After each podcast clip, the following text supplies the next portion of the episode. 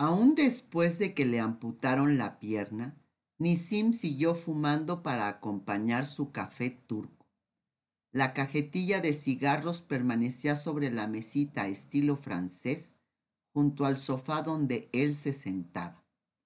Nadie se había atrevido a quitarla. ¿Cuándo podría la vida retomar su curso? Las jacarandas brotaban en la Ciudad de México marcando el mes de abril con su tono cárdeno. Las semanas transcurrían y para Ventura el tiempo y su convicción de que la vida es una lucha la hacían afrontar su pérdida. Sin embargo, todo le era muy difícil, sintiéndose culpable al no poder recordar cada borde del rostro de Nisim, miraba su retrato para rememorar sus facciones. Lo mismo le había sucedido con la nieve que conoció en su infancia y con los inviernos en Estambul. Pensaba que jamás volvería a ver aquellos copos finos cayendo sobre las cúpulas de Santa Sofía, sobre la mezquita de Suleimán, sobre el cuerno de oro y los tejados de las casas de su barrio Casimpaca. Gradualmente había ido olvidando la sensación de ver nevar y temía estar olvidando el efecto de estar entre los brazos de Nisim. Janeta, por su parte, lo extrañaba también y pasaba las tardes con Ventura. Salvador, su marido, comprendía el dolor de su esposa y no se molestaba, porque ella, junto con sus pequeños Moris y Pepe, estuvieran tanto tiempo fuera de la casa. Él mismo pasaba horas en el hogar de su suegra. La mejor terapia para Janeta y para quien ella siempre llamó respetuosamente señora Ventura era guisar. Hubo días en que el ambiente se llenó de aroma del pimiento, casi siempre del comino, de la berenjena y del aceite de oliva ingredientes básicos de la comida tradicional turca, así como los piñones y las pasitas. La mezcla de la carne de cordero con la de ternera se preparaba como Ventura había visto cientos de veces hacer a su madre, picándola siempre dos veces. Por supuesto en Turquía, el carnicero que conocía a doña Sara desde recién casada sabía bien qué tipo de carne debía disponer para cada platillo que ella cocinaría. En México, Ventura se las había arreglado para imitar lo más fielmente posible las recetas que en su niñez había disfrutado, las cuales transmitía a Janeta y a Mary, a quien desde pequeña, diez años apenas, inculcó el hábito de acompañarla en la cocina. El arte culinario sefaradí parecía ser la terapia que utilizaban las mujeres de la familia Eliakim. Las celebraciones y los lutos, las alegrías y los pesares, siempre acompañados de buena comida. Y así, las charolas de burex rellenas de queso o berenjena se transformaban en el centro de atención para no pensar en la falta que les hacían Isim. Otro día se preparaba el dolma, las hojas de parra rellenas de carne picada o de arroz. Se alternaba con las verduras estofadas o cocidas en abundante aceite de oliva. Para que todo quedara suculento, Ventura era muy exigente con la fruta y verdura que el marchante le apartaba en el mercado de Medellín. No toleraba que se le entregaran calabazas que no estuvieran en su punto para poderlas ahuecar y rellenar. Y de ninguna manera aceptaba berenjenas que no fueran de buen tamaño y brillante color violeta. Miren y chicas, las habas es menester meterlas en mojo una noche entera. Si no visites esto, Mételas a escaldar con media cucharada de soda hasta que se ablanden un poco. Entonces vacía esta agua y engrasa las habicas con agua caliente. Ajústales sal y pimienta. Mételos a guisar hasta que se ablanden bien. Si hay menester, se puede ajustar un poco de agua caliente para que el caldico no se apure en demasía.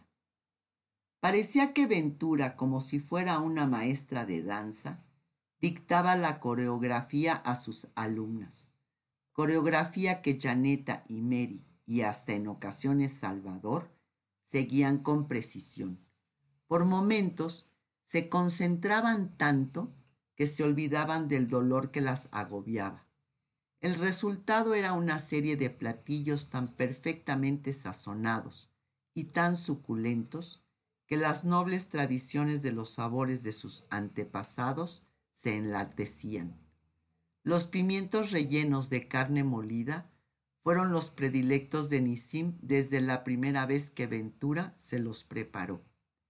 Ella cortaba los morrones alrededor del tallo para abrirlos como si tuvieran una tapa. Después embonaría perfectamente para cerrarlos. Los lavaba y les quitaba cuidadosamente las semillas.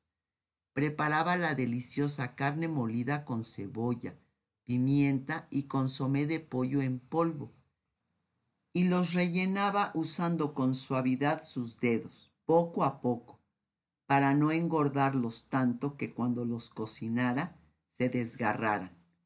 Los colocaba en una cacerola, uno al lado del otro, alternándolos con jitomates que había rellenado de la misma manera pegaditos como polluelos que tienen frío. Agregaba lentamente dos tazas de agua, un poco de mantequilla y al final les rociaba sal con las yemas de los dedos en un elegante movimiento que Janeta trataba de imitar.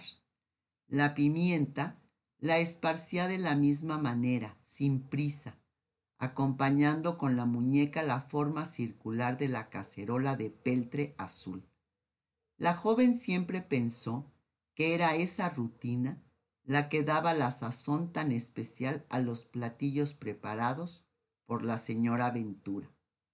Después de permanecer sobre el fuego a mediana temperatura durante 45 minutos, mi abuela servía los pimientos acompañados de yogur batido con ajos triturados y un arroz blanco.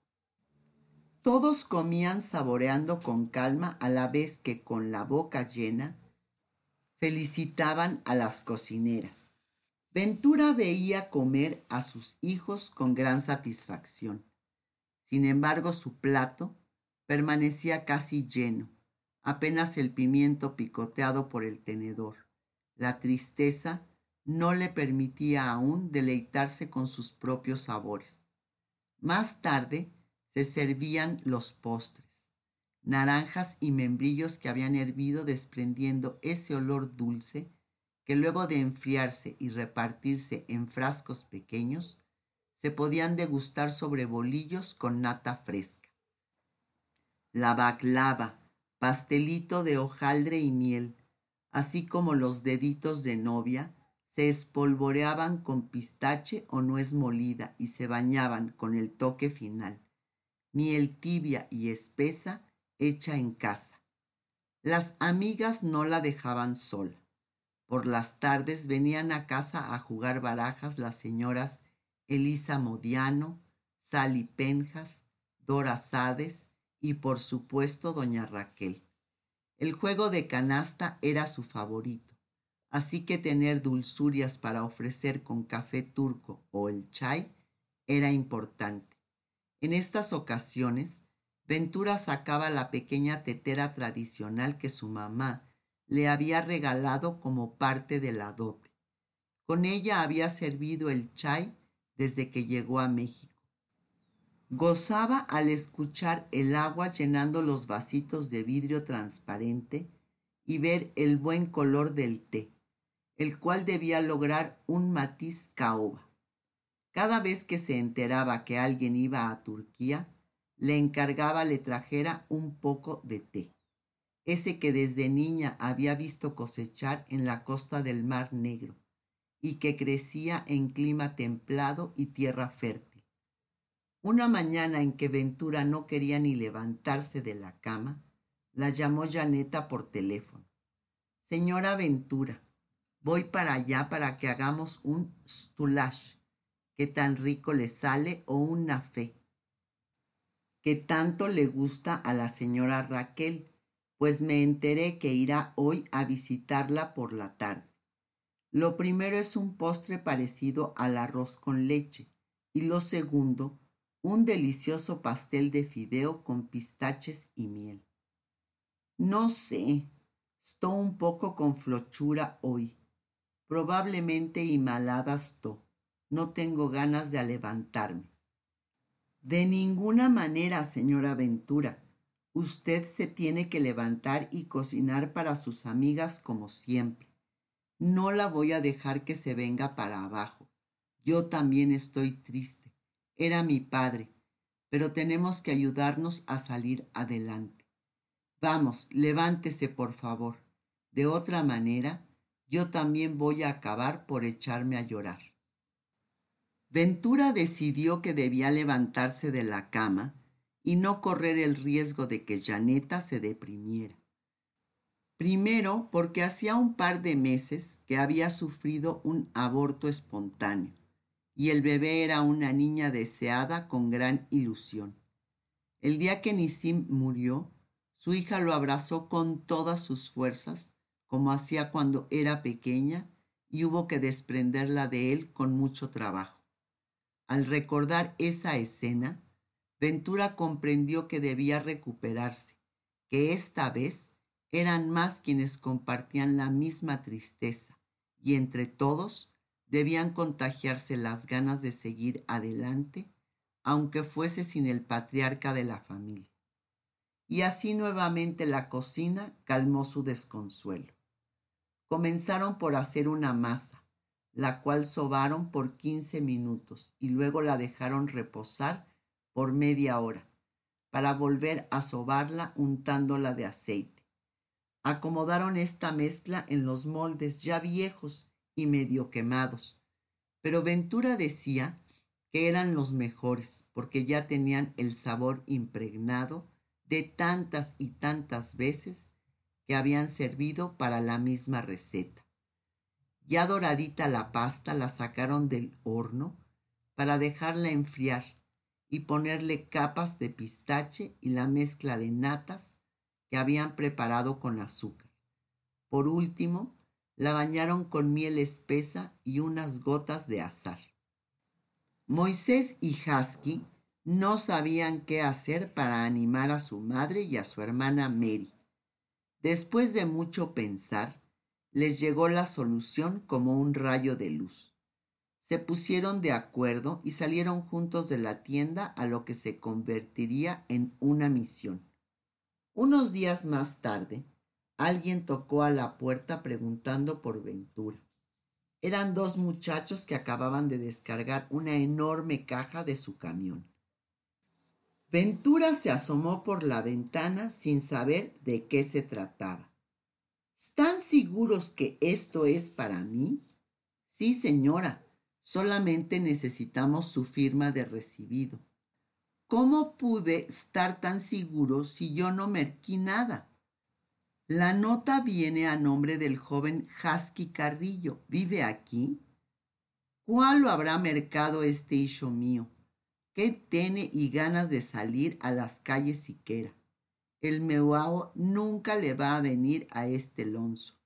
Iba diciéndose a sí misma Ventura mientras bajaba las escaleras para abrir.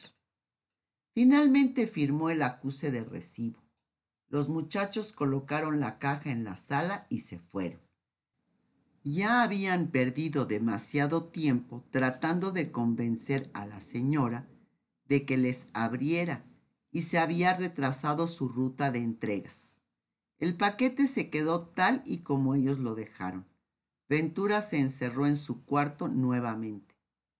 Por la tarde regresó Mary de la escuela, pasó junto a la caja y la miró intrigada. Cuando llegaron Moisés y Husky de trabajar, vieron que su mamá no había abierto el regalo que estaban seguros cambiaría, aunque fuera a ratos, su semblante gris. Decidieron desempacarlo ellos mismos. Con cuidado lo colocaron contra la pared del estudio y cuando estuvo listo y probado llamaron a Ventura. Mamá, ven rápido, no vas a creer lo que verán tus ojos. Ventura no se dio prisa. Con calma salió de su recámara y fue a llamar a Mary. Con paso desganado llegó a la sala. Efectivamente, no podía creer lo que había ahí. Un mueble finamente barnizado en color negro semimate contenía el magnetoscopio grisáceo que sólo había visto antes en revistas. Del lado derecho, una perilla grande y dos pequeñas. La parte inferior estaba recubierta de una gruesa tela que dejaba entrever apenas una bocina. Creía saber lo que era, pero no estaba segura, y la expresión de su cara lo confirmaba. Mamá, es una televisión, dijo Moisés. Podrás invitar a tus amigas todas las tardes para ver la telenovela. Creo que pasa a las cinco. ¿Qué opinas? ¿Te gustó?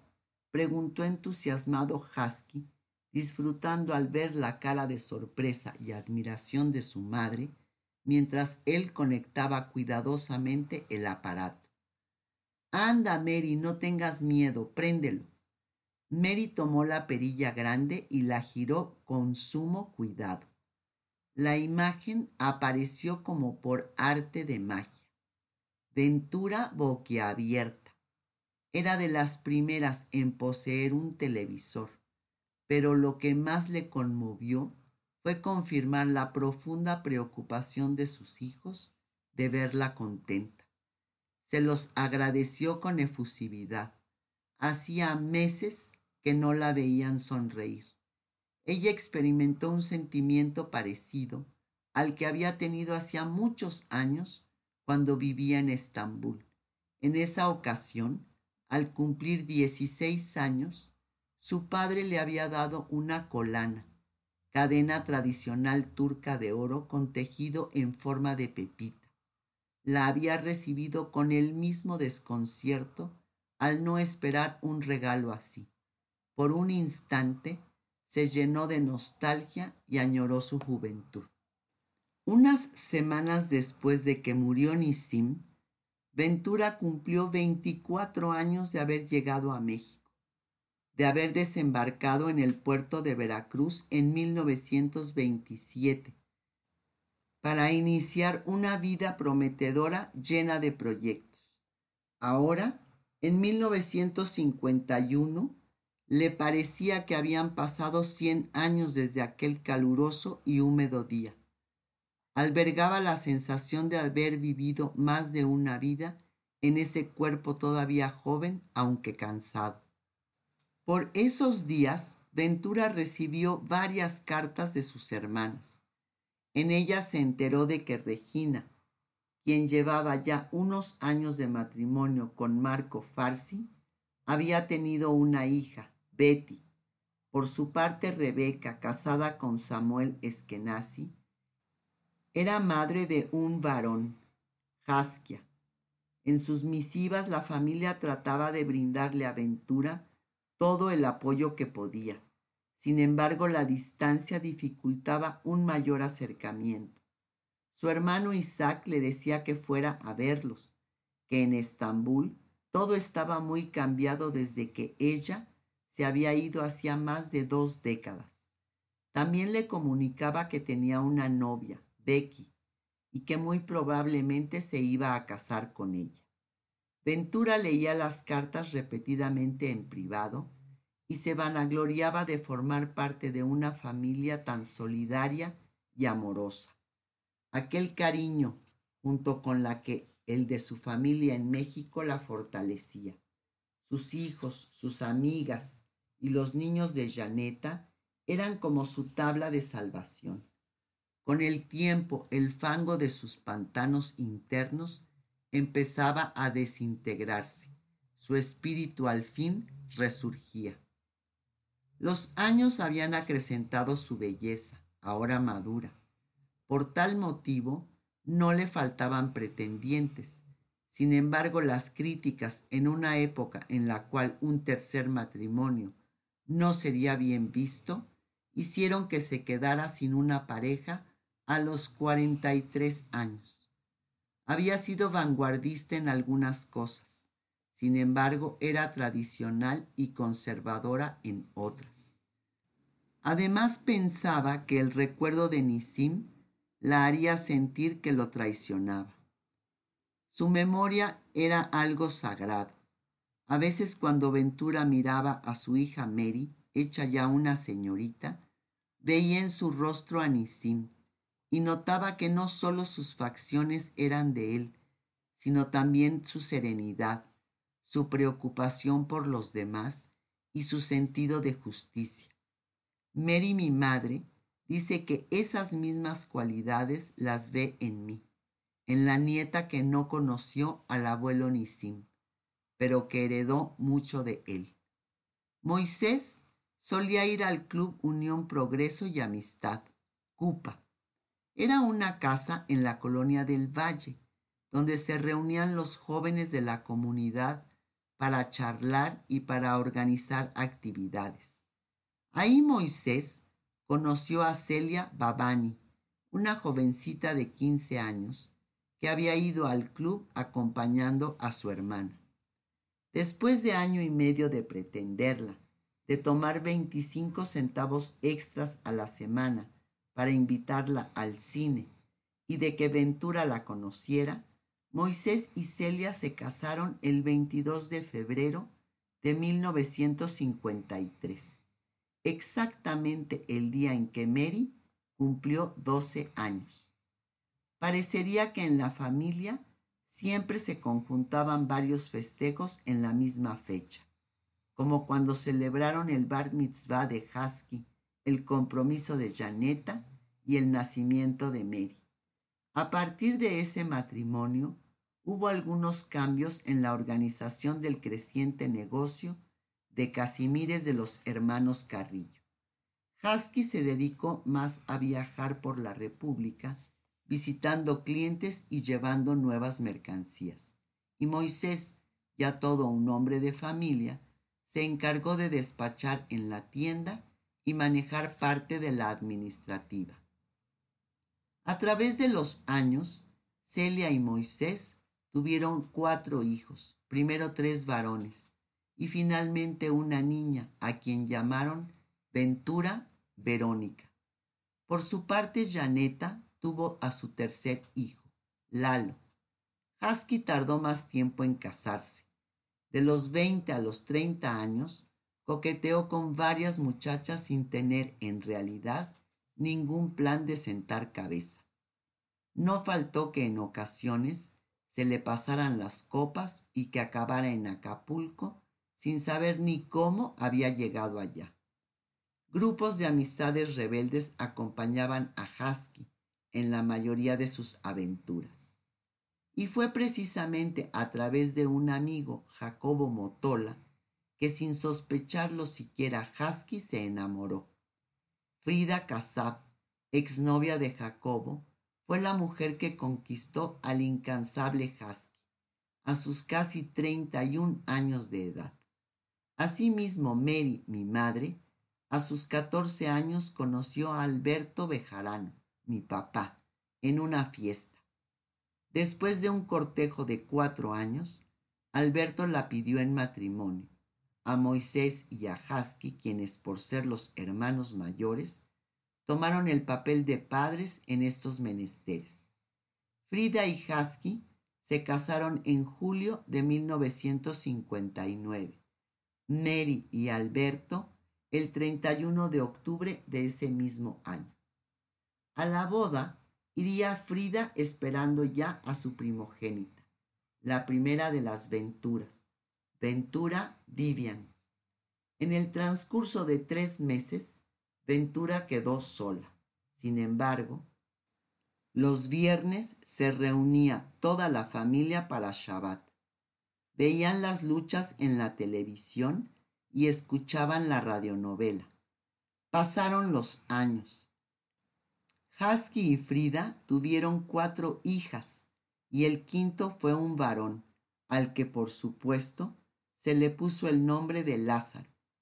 Mary regresó embarazada de la luna de miel y nueve meses después de su boda nací yo, el 19 de agosto de 1960.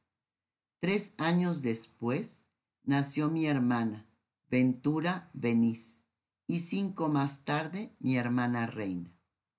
Puede decirse que una vez pasados varios años desde la muerte de Nisim, Ventura pudo vivir dichosa a pesar de las circunstancias, y que aquel futuro incierto que vislumbró al salir de Turquía ahora se ramificaba en cuatro familias. Ventura estaba plena, rodeada de sus nietos. Visitaba regularmente la tumba de Lázaro y le hablaba de sus hijos, Moisés y Jasqui, que eran hombres trabajadores y que honraban su apellido, Carrillo. Visitaba también la tumba de Nisim para hablarle de las cualidades de sus hijas, Janeta y Mary. Ventura se acongojaba al leer su epitafio. Nisim, tu dulce memoria perdurará entre nosotros eternamente. Antes de partir del panteón, visitaba la sepultura de su amiga Joya. La hiedra la había ido envolviendo y apenas se dejaba entrever su nombre entre la maleza, que parecía atragantarse con sus letras. De vez en cuando, Ventura le llevaba unos alcatraces, costumbre adquirida en México, y recogía un guijarro para ponerlo sobre la tumba como hacemos los judíos desde siempre, para testimoniar nuestra visita a los seres queridos. Al colocar esa piedra, queremos decir que el vínculo entre los vivos y los muertos se consolida. Los guijarros son eternos, el alma también lo es. Como sumergida en una densa bruma, Ventura recordaba una ocasión en la cual visitó el cementerio del barrio de Jaskoy en Estambul, cuando tenía apenas 14 años, en los albores de 1922. En este barrio, como en los de Gálata, Balat y Pera, moraban los judíos y algunas otras minorías no musulmanas.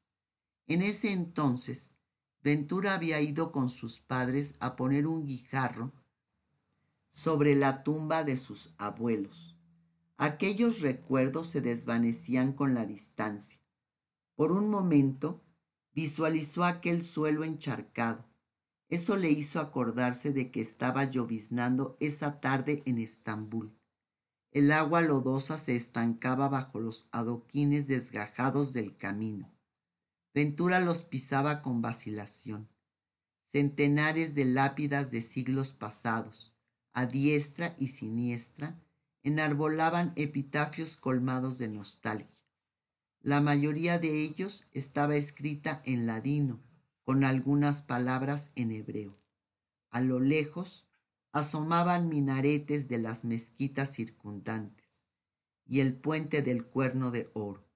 Después de subir por una pequeña y sinuosa cuesta, estaban las tumbas de los abuelos, los padres de su padre enterrados uno junto al otro. Esta lejana remembranza pulsó en Ventura una vez más el mecanismo que activaba el deseo de volver a sus afectos, a sus paisajes, a sus antepasados. Así, en este cementerio de Tacuba, descubrió que le era imposible olvidarse de Turquía y que si en tantos años no había visitado su país y abrazado a sus hermanos, quizá ya era el momento de hacerlo.